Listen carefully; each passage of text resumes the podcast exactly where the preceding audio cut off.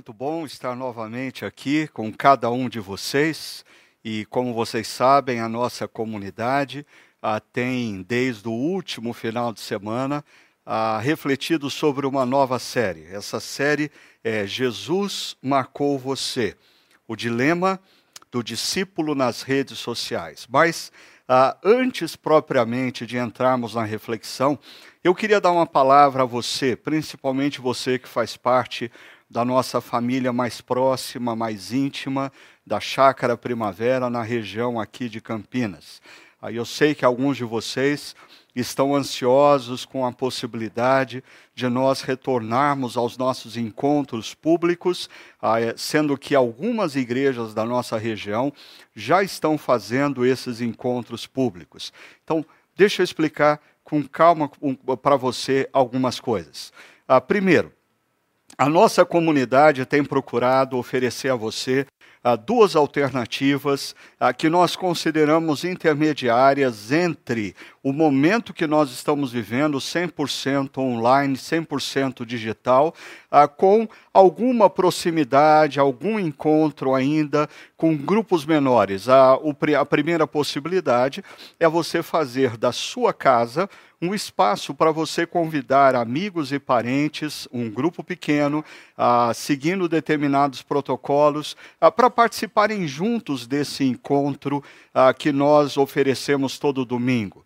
A segunda possibilidade seria nós nos encontrarmos em lugares um pouquinho maiores, mas ainda sem grande concentração de pessoas, talvez um lugar com 30, 40 pessoas, no qual nós vamos retransmitir o sinal é, do nosso encontro de adoração e reflexão, e ali você pode estar com alguns amigos da comunidade e convidar alguns amigos e parentes para ali a, a participar desse momento de adoração e reflexão também.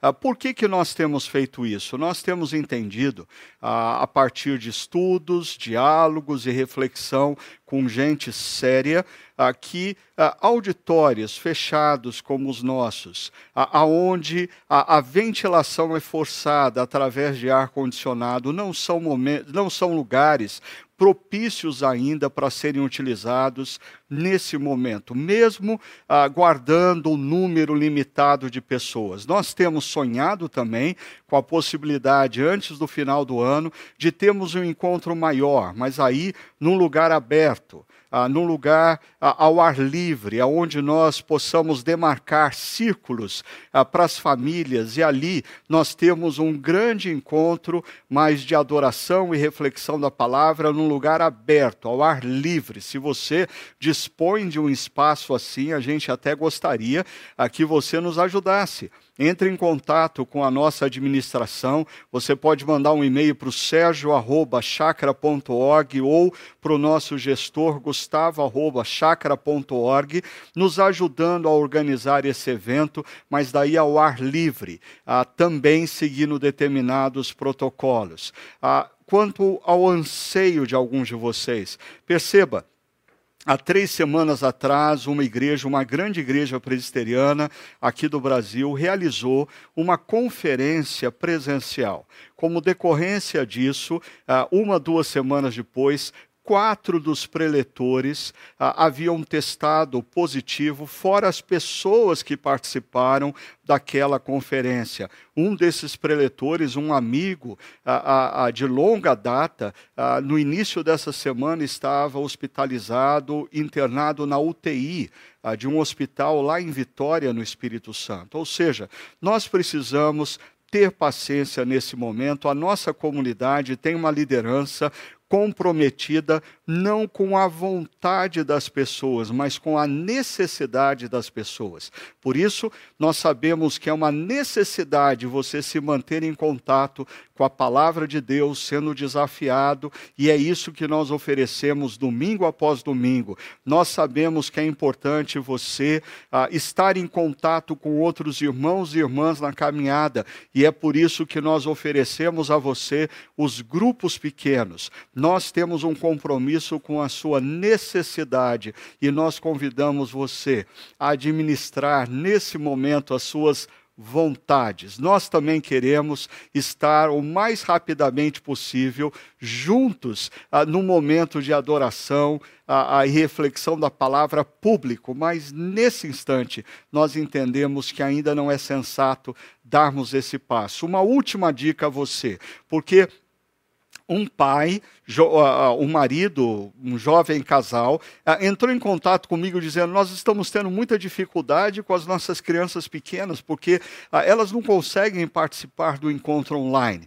Por outro lado, um outro casal, essa semana, conversava comigo que a solução que eles deram para isso, que eu achei fantástica, foi as mulheres se encontrarem num determinado momento para participarem desse instante de adoração e reflexão, enquanto seus maridos cuidam das crianças. E aí, num outro momento, no mesmo domingo, mais no final da tarde, os homens se encontram enquanto as, as mulheres cuidam das crianças, e aí eles participam desse momento de adoração e reflexão. Nós precisamos ser criativos nesse momento. Existe a possibilidade de você continuar caminhando como discípulo de Cristo, adorando a Deus, refletindo na Sua palavra, mas nós precisamos buscar os melhores meios nesse instante e, de preferência, os mais seguros, ok? Ah, por favor, ah, tenha paciência, tudo isso vai passar e a nossa comunidade ah, é liderada por um grupo de homens e mulheres comprometidos com as suas necessidades, não necessariamente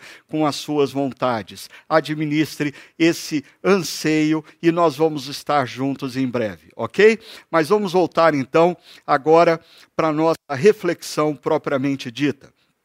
No último uh, domingo, o pastor Hugo nos introduziu a esse tema e ele fez menção uh, desse documentário uh, da, da, Netflix chamado Dilema das Redes. Me chama a atenção o subtítulo desse documentário que diz: A tecnologia que nos conecta também é a que nos controla. Ah, e eu fico pensando se nós efetivamente temos consciência do que está acontecendo na nossa geração. Não poucas vezes nós nos deparamos com famílias ah, em lugares públicos antes da pandemia, famílias reunidas num restaurante, ah, o marido, a esposa olhando para o celular e cada um dos filhos também olhando para o seu próprio celular ou as crianças ah, brincando ah, num iPad ou coisa parecida. Ah, será que nós temos a consciência de que a mesma tecnologia que nos conecta uns com os outros, ou seja, é essa tecnologia que faz com que a gente reencontre amigos de 20, 30 anos atrás, faz com que a gente se mantenha conectado a familiares que moram do outro lado do mundo, avós vendo seus netos, netos vendo seus avós, mas essa mesma tecnologia que nos conecta a pessoas tão distantes, é a mesma tecnologia que tem nos controlado, e nos levado muitas vezes para tão longe de pessoas que estão fisicamente tão próximas de nós.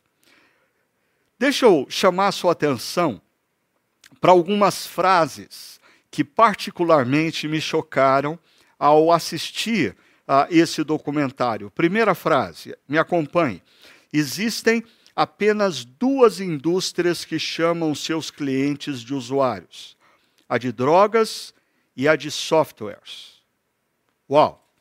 Ah, quando eu ouvi essa frase pela primeira vez, ela me chocou, porque de fato, ah, tanto a indústria de drogas como a indústria da tecnologia gerada através das redes sociais tem feito com que pessoas sejam dependentes.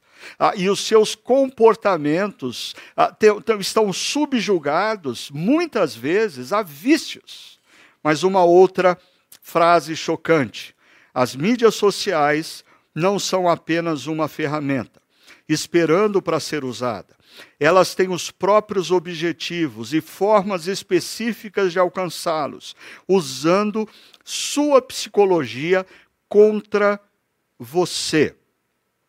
É interessante que nessa discussão, muitas vezes eu já ouvi essa expressão. Não, as redes sociais, elas são apenas uma ferramenta. Tudo depende de como nós a utilizamos. Ah, desculpa, não é verdade. As redes sociais não são uma, uma, mera ferramenta neutra. As redes sociais, elas possuem uma psicologia por detrás delas que induz você a determinadas coisas, que querem influenciar você. As redes sociais não são uma ferramenta neutra. Não, elas são uma ferramenta que tem uma psicologia própria e conhece a sua psicologia e quer te influenciar a determinadas escolhas, a determinados comportamentos, a determinados posicionamentos. Logo, quando nós pensamos, por exemplo, no dinheiro como um elemento neutro. Muitas vezes na nossa comunidade nós procuramos mencionar ah, como o dinheiro é uma entidade. No, no, na, na, no mundo antigo, o dinheiro era tido como ah, eh, comandado, subjugado pelo deus Mammon. Logo, o dinheiro tem poder para nos atrair, tem poder para nos seduzir. O dinheiro não é um objeto neutro. Da mesma maneira, as redes sociais ah, têm a sua expressão no mundo grego ah, do Deus da tecnologia. Ah, que também induzia pessoas, também seduzia pessoas, também tinha suas formas de fascinação. Mas uma última frase que eu queria destacar para vocês. As mídias sociais começam a influenciar cada vez mais profundamente e assumir o controle, perceba, da autoestima e do senso de identidade. Assumir o controle da autoestima e do senso de identidade. Eu queria conversar um pouquinho mais com você sobre essas duas palavras: autoestima e senso de identidade. As redes sociais assumindo o controle de quanto uma pessoa gosta ou não de si mesma as redes sociais induzindo as pessoas a, a, terem uma identidade disfuncional que não corresponde à identidade de quem de fato elas são. Ah, perceba uma coisa: nós estamos aqui diante ah, de duas perguntas. Primeiro, quem você realmente é? A segunda pergunta é quem você gostaria ah, de ser visto ou quem você gostaria de parecer com. Ou seja, enquanto a primeira pergunta nos aponta para a pessoa real, para a pessoa que de fato você é. A segunda pergunta aponta ah, para aquela pessoa que você gostaria de ser, para a persona, para a projeção, para o personagem que você cria, por exemplo, nas redes sociais. Enquanto nós temos aqui quem você é, a pessoa real, a pessoa real é uma pessoa com virtudes e limitações, com sucessos e derrotas para contar, ah, com coerências e incoerências na sua história e nos seus posicionamentos. Na maioria das vezes, a persona que é criada, a projeção que nós criamos na rede social, ela é grandemente caracterizada ah, apenas pelas nossas virtudes, ah, pelo nosso melhor ângulo, pelo melhor fundo, pelo melhor momento, pelo instante mais apropriado para o selfie, ainda pelos nossos sucessos. Pouco nós falamos nas redes sociais das nossas derrotas. Nas redes sociais nós não postamos os nossos momentos mais críticos da vida conjugal. Via de regra, nós postamos o, o, o jantar romântico, ah, o, os desentendimentos, os desacordos, as desavenças, as brigas não fazem parte das redes sociais. E ainda, aqui, Nesse mundo das redes sociais, da persona, da projeção, do personagem que nós criamos, nós temos normalmente apenas as nossas coerências. Nós lemos e relemos o texto antes de postar para que ele seja totalmente coerente, totalmente alinhado com o de fato nós pensamos e cremos. Mas perceba aqui como isso vai gerando gradativamente algumas disfunções. A primeira disfunção é a perda do senso de identidade. Ah, isso era muito comum anos atrás, apenas, ah, por exemplo, na vida de artistas famosos, de cantores famosos, de esportistas famosos. Ao longo dos anos, eles conviviam com ah, esse aspecto público. Por exemplo, um artista famoso, ah, ele, ele se tornia, tornava conhecido pelo trabalho que ele realizava no cinema, na televisão, um cantor famoso ou um esportista famoso, e gradativamente essas pessoas começavam a viver uma crise de identidade por perderem a conexão de fato com quem elas eram. Elas conviviam tanto com o ser público, a imagem projetada nas telas do cinema, nas telas de TV, que gradativamente elas não sabiam mais discernir quem era a persona projetada e quem de fato eles eram enquanto pessoa. E aí, não poucos esportistas famosos, quando caminham para a aposentadoria e não estão mais na mídia, não estão mais com a sua imagem projetada na TV ou nas telas de cinema, gradativamente entravam em crise. Por quê? Ah, porque eles haviam sido absorvidos pela persona e eles não sabiam mais quem eles de fato eram. Ah, mas é interessante como isso está se tornando cada dia mais comum na vida de adolescentes e jovens, que não necessariamente são artistas de Hollywood, são cantores famosos ou esportistas com fama.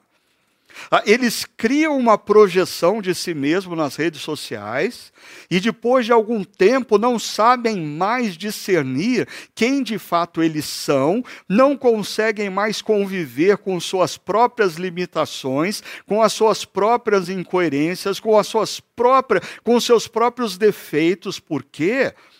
Porque a persona projetada os consumiu. Há um outro aspecto disfuncional é a necessidade de aprovação dos outros.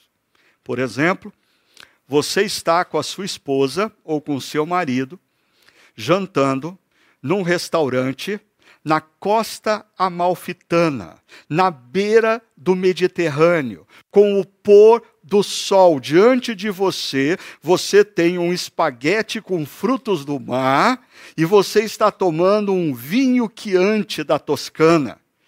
Ah, mas isso não te basta.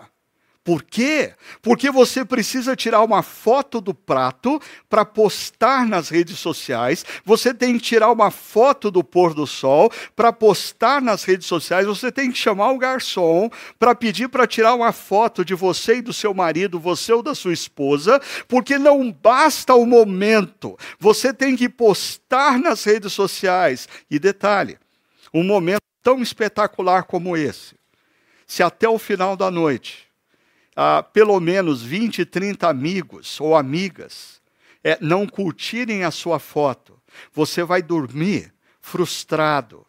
Por quê? Porque eles não curtiram o seu momento. Quantas vezes eu vejo pais em parques de diversão com os seus filhos, mais preocupados em que os seus filhos repitam uma pose, repitam uma fase, repitam uma frase, a fim de que eles possam, possam postar nas redes sociais e o momento não basta. Ah, o que, que as redes sociais têm feito das nossas vidas? Nós interrompemos um jantar romântico com a nossa esposa ou marido pensando na importância que outros tomem conhecimento do que está acontecendo e curtam ou não o que nós estamos fazendo. Nós interrompemos momentos preciosos com os nossos filhos e netos, porque a nossa preocupação com o que os outros vão pensar das nossas vidas e a importância que os outros saibam como nós somos felizes ou estamos felizes, mal sabem eles que nós somos capazes de interromper momentos de felicidade simplesmente para buscar deles a aprovação. Ah, como consequência disso, é impressionante na vida, mais uma vez, de adolescentes, jovens ah, e eu diria algumas pessoas adultas também, o nível de ansiedade. A ansiedade em constantemente olhar para o smartphone para saber qual foi a reação das pessoas. A reação das pessoas determina se aquele momento que eu estava vivendo foi realmente um momento fascinante ou não. E vocês que usam redes sociais sabem que nós somos capazes de transformar um momento que não foi tão fascinante em algo aparentemente fascinante. Mas muitas vezes o momento fascinante nós interrompemos ah, simplesmente porque nós precisamos da aprovação de outros. Uma outra disfunção, a comparação. Porque nós começamos a comparar a nossa persona a outra persona. Nós começamos a comparar se o nosso personagem ah, está à frente do número de seguidores do personagem do nosso amigo, do personagem da nossa amiga. E, e nós começamos a viver em constante comparação, e o que é pior, quando nós começamos a comparar quem de fato nós somos com a persona com um personagem criado por outro. Aí começam os nossos problemas. Porque o casamento no mundo real, ele não é constituído diariamente por jantar na costa amalfitana, ah, olhando o pôr do sol no mar Mediterrâneo, ah, comendo espaguete com frutos do mar e tomando vinho quiante da Toscana. Ah, no entanto, quando você vê isso na vida de outras pessoas, de outros personagens nas redes sociais, muitas vezes você traz para o seu casamento um peso desleal de comparação. Para a sua vida, você traz um peso desleal de comparação. Deixa eu voltar para a questão dos adolescentes e jovens, porque esse senso de comparação tem feito com que nós vivamos uma verdadeira pandemia pandemia de adolescentes praticando a automutilação, punindo seus próprios corpos como um castigo, porque os seus corpos não são como aqueles que estão nas redes sociais, ah, postados por outras pessoas, postado por profissionais da beleza, postados por pessoas que tiram as suas fotos e as retocam nos photoshops da vida. E ah, é assustador perceber o número crescente de casos de suicídio entre adolescentes e jovens no mundo atual. Ah, eu não estou dizendo que todos os suicídios são decorrentes da comparação gerada, comparação injusta gerada nas redes sociais, mas eu estou dizendo que as redes sociais, com esse fenômeno da comparação, têm contribuído grandemente para enfermidades, ansiedades, automutilação e até mesmo casos de suicídios. E como cristãos, nós precisamos encarar isso e refletir sobre essa questão de maneira séria. Ah, primeiro, nós precisamos pensar como nós, adultos, estamos nos comportando, porque as nossas crianças, os nossos filhos e os nossos netos, eles vão reproduzir o nosso comportamento. Crianças que veem os seus pais constantemente olhando para smartphones, pais que não conseguem se desconectar um minuto sequer da, da, da, internet, das redes sociais ou do próprio trabalho, vão se tornar pessoas assim. Nós, como cristãos, precisamos assumir a responsabilidade de ter uma postura mais crítica para com a tecnologia, uma postura mais crítica para com as redes sociais. Ah, veja só, o grande problema e que é tratado nesse documentário que nós pontuamos, O Dilema das Redes, é que nós estamos sendo consumidos por um estilo de vida a, no qual se busca apenas a construção da persona, da projeção. Nós estamos sendo consumidos por esse mundo aqui. E detalhe importante para aqueles que se afirmam discípulos de Cristo. Ah, o discípulo de Cristo é alguém que olhou para a cruz e compreendeu o que Jesus fez naquela cruz. O discípulo de Cristo é alguém que, olhando para a cruz, se rendeu ao amor de Deus que é oferecido por ele através do sacrifício de Cristo e a sua vida passa a ser norteada por esse amor. Nós ouvimos o Espírito Santo testificar no nosso coração que nós somos filhos amados em quem Deus tem todo o prazer através do que Jesus Cristo fez por nós na cruz. Logo, Deus ama quem nós somos. Deus não ama a nossa projeção, a nossa persona. Deus nos ama. A boa notícia é que o amor de Deus é incondicional e Deus nos ama de forma suficiente para nos amar apesar das nossas limitações, apesar das nossas derrotas, apesar das nossas incoerências.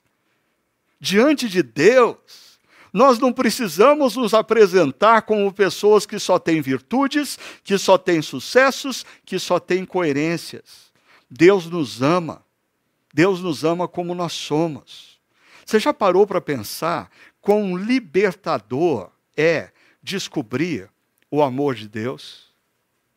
Quão massacrante é você viver num mundo onde você, a todo momento, precisa ser belo esteticamente no padrão contemporâneo, ah, precisa ser ah, engraçado, precisa ser controverso, precisa sempre estar provando para os outros que é digno do amor deles. Ah, isso é opressor. Mas quando nós compreendemos que Deus nos ama de maneira incondicional, e prova disso é que em Jesus, naquela cruz, ele está pagando pelos erros, pecados, incoerências, derrotas, insucessos da nossa jornada e nos oferecendo esse amor restaurador, libertador. Nós não precisamos mais a comprar o amor das pessoas, nós já temos o amor imenso e incondicional do nosso Deus e Pai. Deixa eu mostrar isso para vocês através de um texto que se encontra em Romanos, capítulo 8, verso 15 e 16. Leia comigo. Diz assim: Pois vocês não receberam um espírito que os escravize para novamente temerem, temerem não serem amados, temerem não serem aceitos, mas receberam o Espírito, perceba o Espírito com E maiúsculo aí, que os adota como filhos, por meio do qual clamamos, Abba Pai. O próprio Espírito, o Espírito Santo de Deus, testemunha ao nosso espírito, com E minúsculo, que somos filhos de Deus, filhos amados de Deus, herdeiros de Deus. Você percebe como colocar a nossa busca por aceitação, por aprovação de pessoas, criando uma projeção do que nós somos, mas uma projeção imperfeita apesar de que nós trabalhamos o nosso personagem para que ele seja perfeito. Ah, isso é vão. Nós precisamos compreender que Deus nos ama como nós somos, nossas virtudes e limitações, nossos sucessos, nossas derrotas, nossas coerências e nossas incoerências. Quem você realmente é tem a ver com ser. Eu sou filho amado de Deus, e ele tem total prazer em mim. Deus me ama e me acolhe como eu sou. As minhas virtudes e defeitos, coerências e incoerências, sucessos e derrotas. Agora, o que eu sou gera o fazer como uma consequência. Deixa eu pegar como exemplo o que o pastor Hugo nos trouxe na última reflexão, quando ele ah, nos expõe o texto que fala que nós somos ser sal da terra, nós somos ser luz do mundo. Como sal, o sal ele é, e porque ele é, ele gera diferença no alimento, ele gera diferença aonde ele é colocado. A luz é luz. E aí nós entendemos Jesus dizendo: uma luz não pode ser escondida quando você coloca ela no alto de uma montanha. Por quê? Porque ela é luz. O que a luz faz? Propagar luminosidade é uma consequência natural do que ela é. Nós precisamos focar as nossas vidas no que nós somos, filhos de Deus, discípulos de Cristo, filhos amados por Deus, discípulos queridos do nosso Mestre Jesus. O que nós fazemos deve ser uma consequência. No entanto, quando você baseia a sua vida no que, em como você gostaria de ser visto, ah, você começa a construir a sua vida não baseado no que você é, mas no que você quer parecer ser. E o problema disso é que você precisa constantemente, é quase que uma dependência, ter visibilidade, dar visibilidade ao que você quer parecer ser. É algo artificial.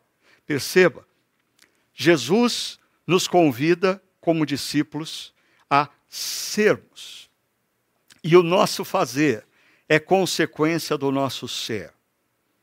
A nossa cultura contemporânea, principalmente, grandemente incentivada pelas redes sociais, nos convida a uma vida baseada no parecer.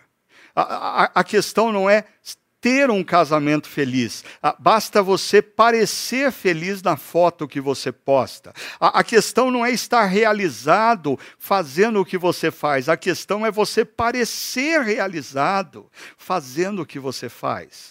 Como consequência, você precisa constantemente dar visibilidade a, a, essa persona que você criou para reforçar diariamente, de manhã, à tarde e à noite, e de repente você se torna refém da projeção que você mesmo criou.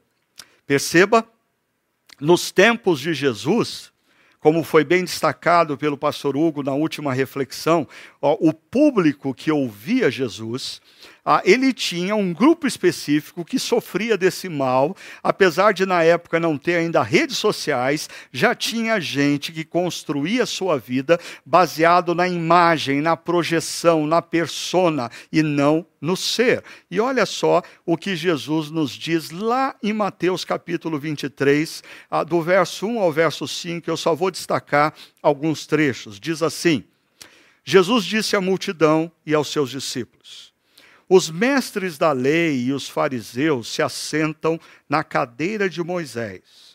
Não façam o que eles fazem. Por quê? Tudo o que fazem é para serem vistos pelos homens. Tudo o que eles fazem é para serem vistos pelos homens. Está aqui a origem desse estilo de vida baseado no parecer e não no ser. Os escribas e fariseus nos tempos de Jesus eram conhecidos como pessoas que não se importavam tanto com o ser, bastava para eles o parecer. E Jesus diz: não façam como eles. Tudo o que eles fazem é para que outros vejam. Eles fazem não para o Pai, celeste. Eles fazem não para a honra e para a glória de Deus, eles fazem não por causa do impacto que o amor de Deus gerou em suas vidas e em seus corações. Não, eles fazem porque eles querem ser vistos pelos homens e, consequentemente, curtidos, amados por eles. Ah, deixa eu trazer então um dilema dessa reflexão, o dilema do discípulo discípulo. Como nós temos baseado é, no Sermão do Monte, Mateus capítulo 6 nos traz o dilema. Veja, Jesus diz: tenham cuidado de não praticar suas obras de justiça diante dos outros para serem vistos por eles. Mas agora você já sabe a quem Jesus está se referindo. Se fizerem isso, vocês não terão nenhuma recompensa do Pai celeste.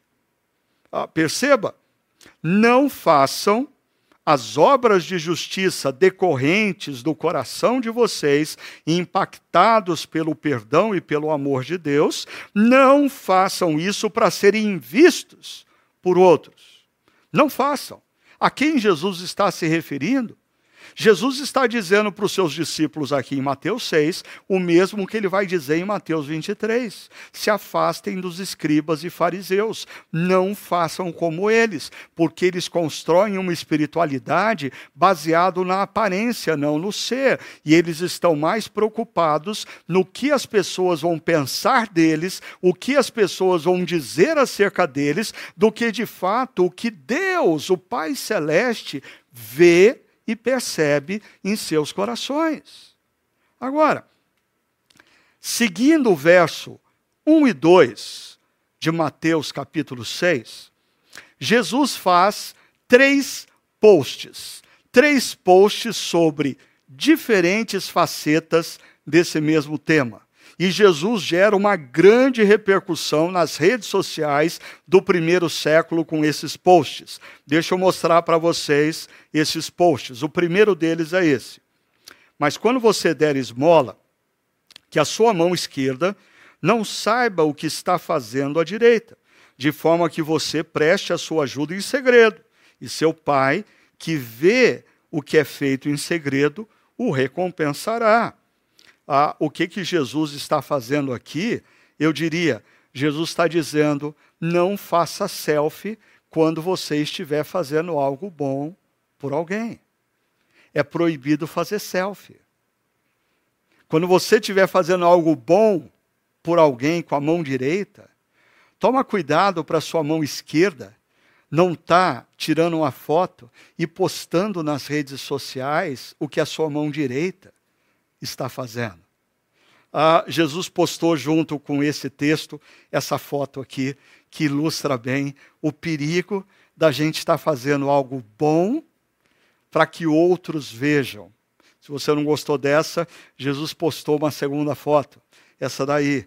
Ah, você fazendo bem e o seu celular, estar, ah, você estar preocupado em ter na outra mão o seu celular para deixar bem claro para os seus amigos, para os seus vizinhos, para os seus parentes, o que você está fazendo de bom. Mas Jesus segue com o segundo post sobre um outro assunto. Agora a questão não é ajuda ao próximo, agora a questão é oração. Ele diz: quando vocês orarem, não sejam como os hipócritas. Eles gostam de ficar orando em pé nas sinagogas, contexto religioso, e nas esquinas, contexto público, a fim de serem vistos pelos outros. Em outras palavras, ninguém precisa ficar sabendo que você está no seu momento devocional, que você nessa manhã orou mais de uma hora. Ninguém precisa ter foto de você de joelhos, orando a Deus, lendo a Bíblia. Você deve fazer isso diante de Deus. Ah, ele continua dizendo, mas quando você orar, vá para o seu quarto, feche a porta. Ah, e aqueles que estudam o contexto cultural da Bíblia sabem que ah, possivelmente esse quarto, porque o único quarto, o único ambiente com porta para se fechar ah, nas casas do primeiro século na Palestina era a dispensa. Então Jesus está dizendo para você entrar na dispensa, onde ninguém vai te ver, e fechar a porta. E ore ao seu pai que está em secreto. Então, seu pai que vem em secreto o recompensará. E o terceiro tema desconfortável, ah, o terceiro post de Jesus é acerca do jejum. Quando jejuarem, não mostrem uma aparência triste como os hipócritas, pois eles mudam a aparência do rosto a fim de que os outros vejam que eles estão jejuando. Jesus está dizendo, eles transformam a imagem deles, eles fazem questão de se mostrarem abatidos porque eles estão em jejum, para que as pessoas digam: Uau, ele está em jejum. E Jesus complementa esse post dizendo: Ao jejuar, arrume o cabelo e lave o rosto, para que não pareça aos outros que você está jejuando, mas apenas a seu pai, que vê em secreto. Perceba, os três posts que Jesus nos coloca aqui em Mateus capítulo 6. O primeiro fala de esmolas, ajuda aos necessitados. O segundo fala de orações. O terceiro fala da prática do jejum. Deixa eu dizer uma coisa para você: essas três práticas eram muito importantes dentro da religiosidade judaica da época. Os fariseus, os escribas, eles procuravam focar a religiosidade deles nessas três coisas, contanto que a prática disso desse visibilidade a eles. Por exemplo, quando você pega o texto, a, o, o, a história do profeta Daniel, na Babilônia, Daniel orava três vezes ao dia, mas ele orava na sua casa. O que os judeus nos tempos de Jesus faziam? Eles subiam ao templo para orar. Do que vale orar em casa se ninguém vai enxergar? Então eles subiam ao templo para orar. E mais, você se lembra que a, a, a, existia existiam pessoas pedintes na porta do templo. Por quê? Porque os pedintes sabiam que eles iam ter mais vantagem, eles iam conseguir o que eles queriam se as pessoas estivessem enxergando os escribas e fariseus ao darem as esmolas. Assim, Jesus aponta para esses três elementos que talvez na atualidade nós poderíamos atualizar, eh, nós poderíamos aplicar em outras coisas, ah, como cantar na equipe de louvor da sua igreja, a como ser líder de um ministério, como de oração da sua igreja e deixar que todo mundo saiba disso nas redes sociais, que você não participa de um grupo de oração, você é o líder do ministério de oração da sua igreja, ou até mesmo como pregador. A grande questão é para quem nós estamos fazendo isso, porque nós precisamos lembrar o que Jesus diz no primeiro verso, tenham cuidado de não praticar suas obras de justiça. Jesus tá, não está dizendo que a gente não deve praticar as obras de justiça, mas praticar as obras de justiça diante dos outros para serem vistos por eles. Ou seja, qual é a sua motivação? Para quem você está fazendo o que você está fazendo? Você está ajudando uma pessoa para que quem veja o Pai Celeste ou aqueles que te cercam, você está fazendo o que você está fazendo para ter visibilidade nas redes sociais ou para que Deus se sinta honrado com a sua vida, com a sua bondade, com o seu ato de amor. Mas aqui eu preciso parar e ir com um pouquinho de calma, sabe por quê? Ah, se você é uma pessoa perspicaz, e atenta à reflexão bíblica, o pastor Hugo, na última reflexão, nos trouxe o texto de Mateus capítulo 5, 16, que parece estar em contradição com esse texto de Mateus capítulo 6, verso 1. Por quê? Porque o texto de Mateus 5,16 diz: Assim brilha a luz de vocês diante dos homens. Enquanto em Mateus 6,1 diz: tenham cuidado para não praticar suas obras de justiça, obras de luz, diante dos outros. Oh, oh, será que Jesus era inconsistente ou incoerente na sua forma de pensar e os seus posts revelam essa inconsistência ou essa incoerência? Eu diria não. Eu acho que a resposta para essa aparente inconsistência ou incoerência está justamente no final de cada verso. O verso do capítulo 6:1 termina dizendo: "Não façam isso para serem vistos por eles". Ou seja, o propósito final daquela ação é popularidade, o propósito final daquela ação é visibilidade, o propósito final daquela ação é ser curtido por outros. Agora, o final do verso 16 do capítulo 5 diz: para que eles vejam as suas boas obras, mas perceba a última linha, e glorifiquem o Pai de vocês que está nos céus. O resultado final é a glória de Deus, é a honra de Deus. Porque no verso 16, capítulo 5, a gente faz o que faz de tal maneira que as pessoas percebem que as nossas ações são reflexo do impacto do amor de Deus nas nossas vidas. Que as nossas vidas nós somos apenas vasos de barro, frágeis, sendo usados por um grande tesouro, que é o Espírito Santo de Deus. O poder das nossas vidas não está no mero instrumento que somos nós, mas naquele que toca o instrumento, que é o Espírito Santo de Deus. Então, nós precisamos levantar essa pergunta: para quem a gente faz? Para quem a gente faz o que a gente faz?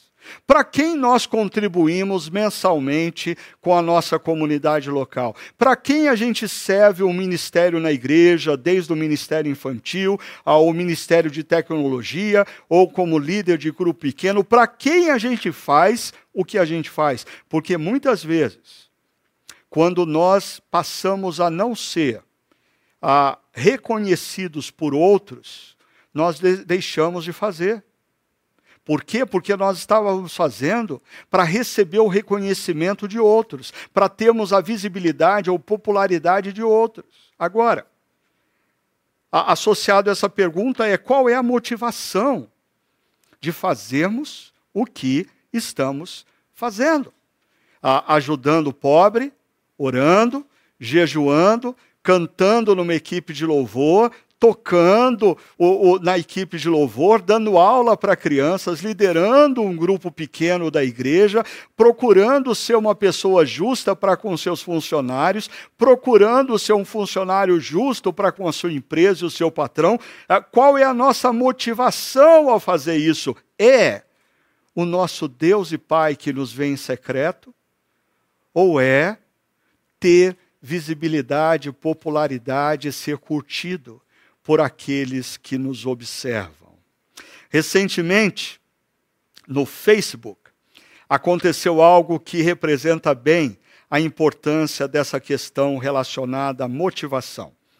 Ah, uma foto como essa foi postada de um jovem servindo num projeto social que atendia moradores de rua, distribuindo alimentação a moradores de rua.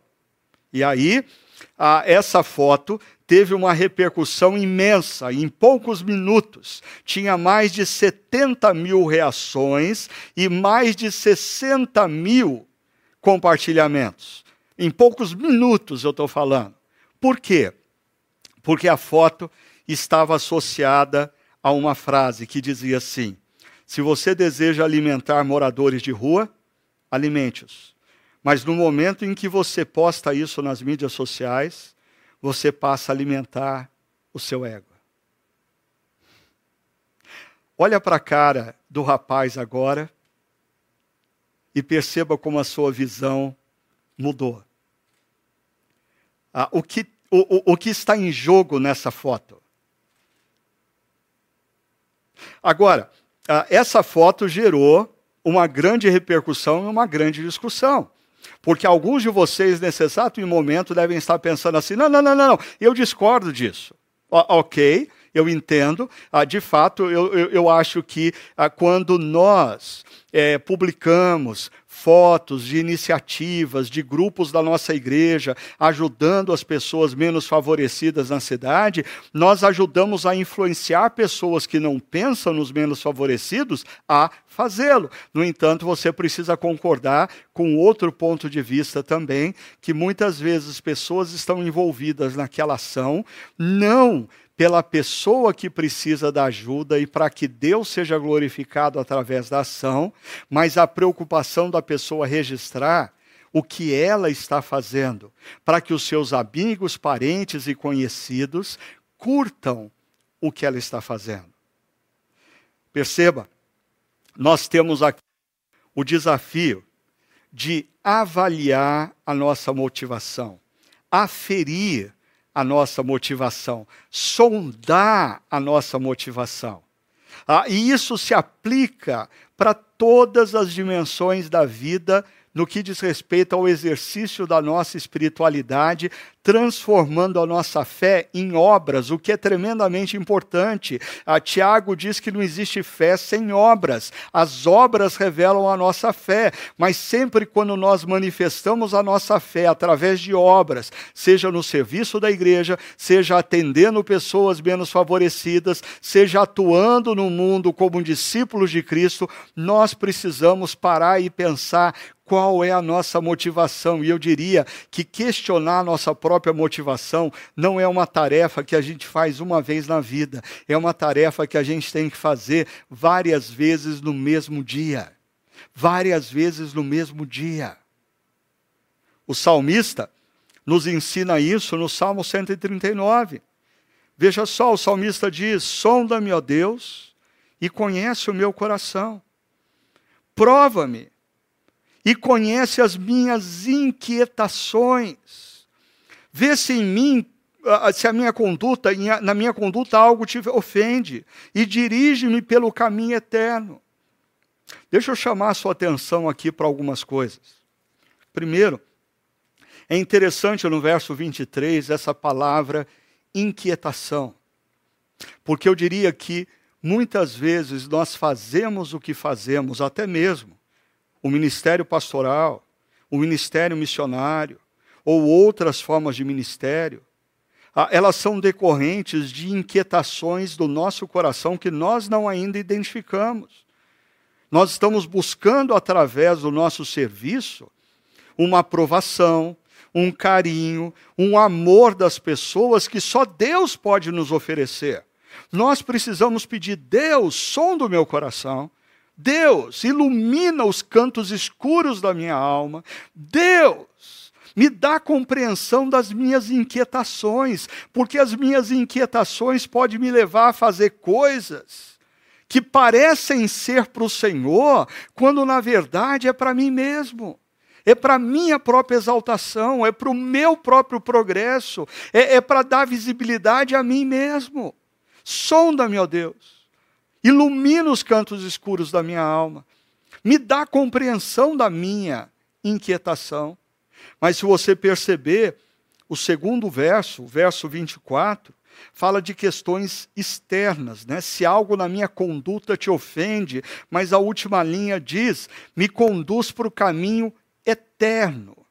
Ah, isso tem a ver, em parte, com a recompensa que Jesus, em Mateus 6 diz que aqueles que buscam visibilidade terrena já re receberam a sua recompensa, mas aqueles que vivem fazendo o que fazem, para a honra e para a glória de Deus, ah, eles têm a recompensa do Pai, eles têm uma recompensa eterna.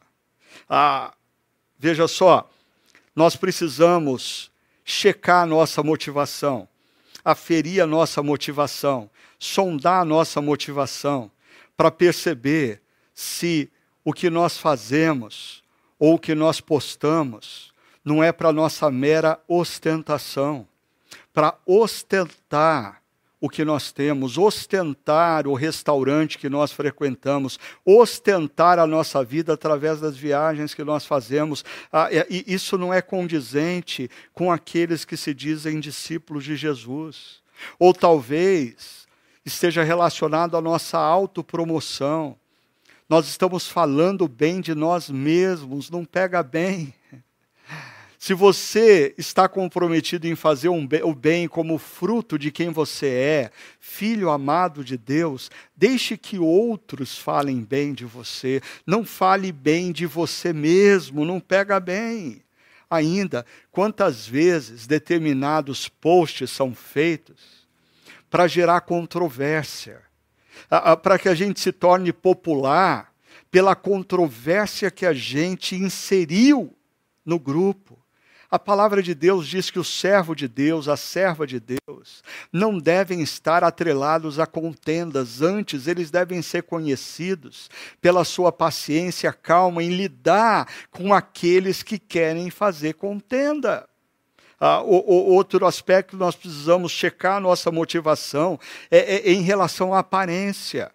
Né? Ah, não a, a questão é ter um casamento sólido e sadio ou postar uma foto no dia do aniversário do casamento aparentando ser feliz naquela relação conjugal a ter uma família na qual eu me dedico intensamente para os meus filhos, eu dedico tempo de qualidade aos meus filhos, ou postar nas redes sociais alguns momentos que eu tive para tirar uma foto com eles no parquinho, para dizer para as pessoas que eu me dedico aos meus filhos.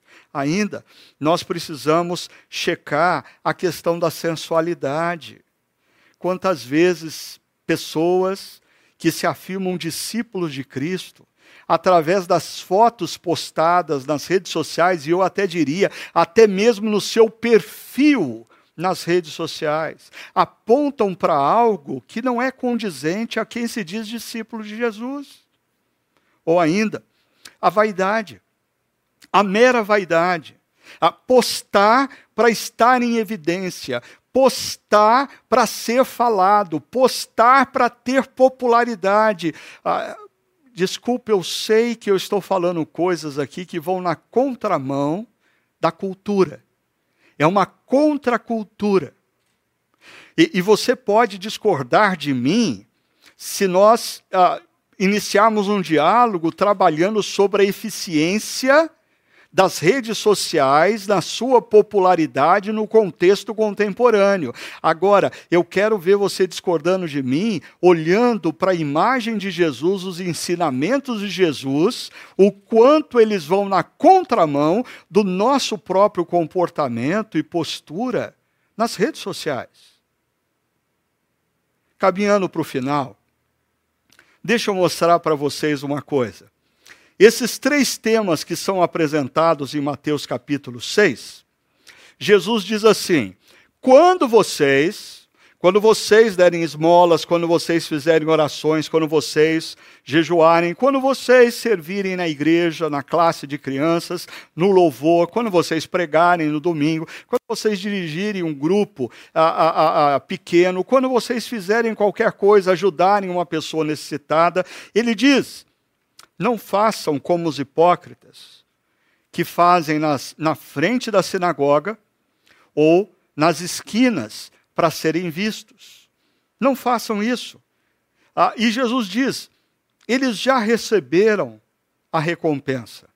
É interessante, a, a popularidade que eles buscam já é a própria recompensa. Isso não gera nada na eternidade, isso não gera nada na presença de Deus. Se você faz o que faz para si mesmo e para a sua autopromoção. Agora, Jesus diz: o que vocês fizerem, façam em secreto.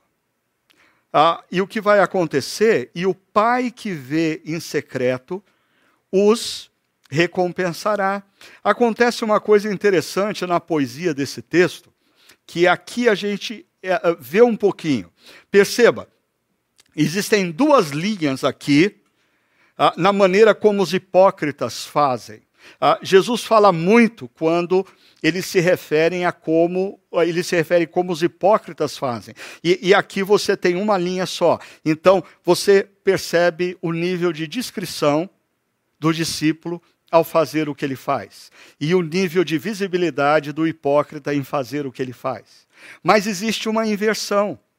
Ah, quando Jesus fala da recompensa que o discípulo tem, ela é maior do que a recompensa que o fariseu escriba ou hipócrita terá. Percebe a inversão? Assim, ah, o que, que Jesus quer se referir a essa recompensa? E aí a gente termina. Primeiro, a gente tem que voltar para Mateus capítulo 23, quando Jesus já pontuou acerca da prática dos escribas e fariseus que fazem para que outros vejam. Ele diz: Pois todo aquele que a si mesmo se exaltar será humilhado, e todo aquele que a si mesmo se humilhar será exaltado.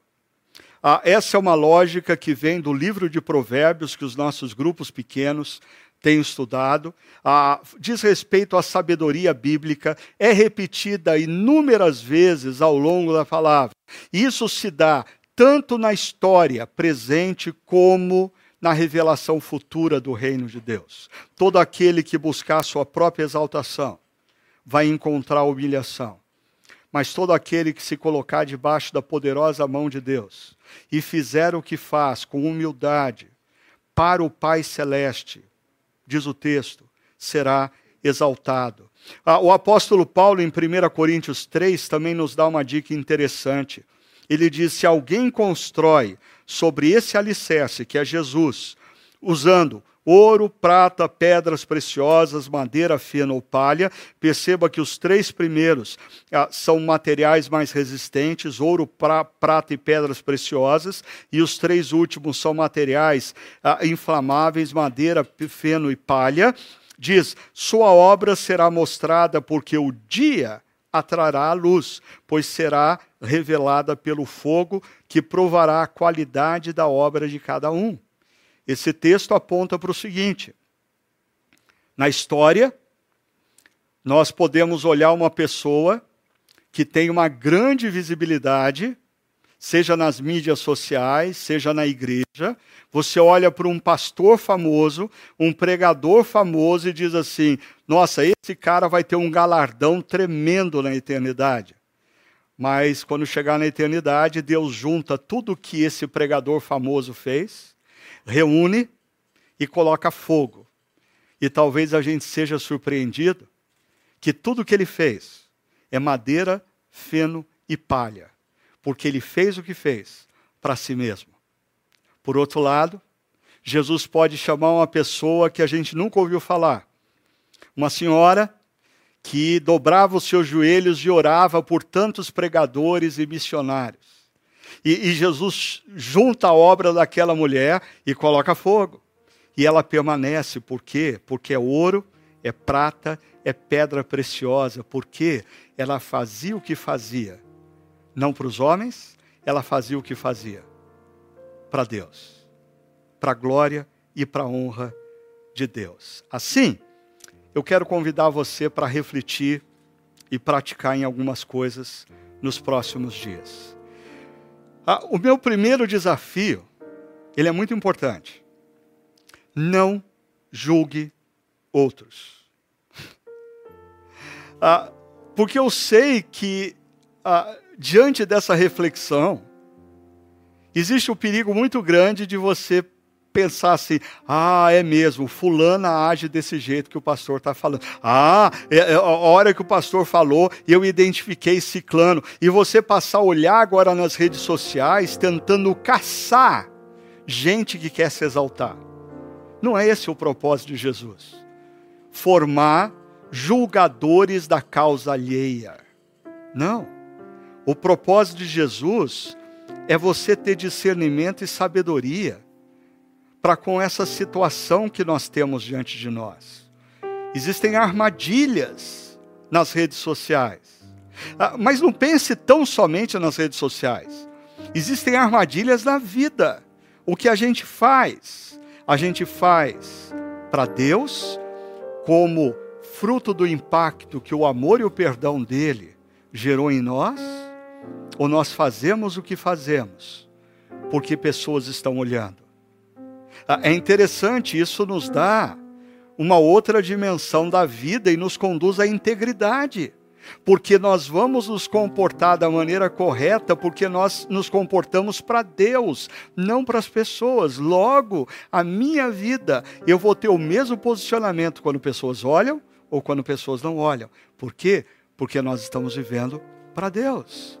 Terceiro, avalie e sonde suas próprias motivações. Avalie e sonde as suas motivações nas redes sociais. Avalie e sonde as suas motivações antes de uma ação como um post. Mas avalie ah, e sonde as suas motivações na vida, na maneira como você atua. Você é carinhoso e afetuoso com a sua esposa quando vocês estão a sós? Ou somente quando tem visitas em casa? Ah, você cuida do seu marido e procura tratá-lo de maneira carinhosa quando existe gente por perto? Ah, ou você faz isso também quando vocês estão sós? Busque consistência. E por fim, concentre-se no ser. E que o fazer seja uma consequência não artificial, mas natural de quem você é. Concentre-se em ser discípulo de Jesus.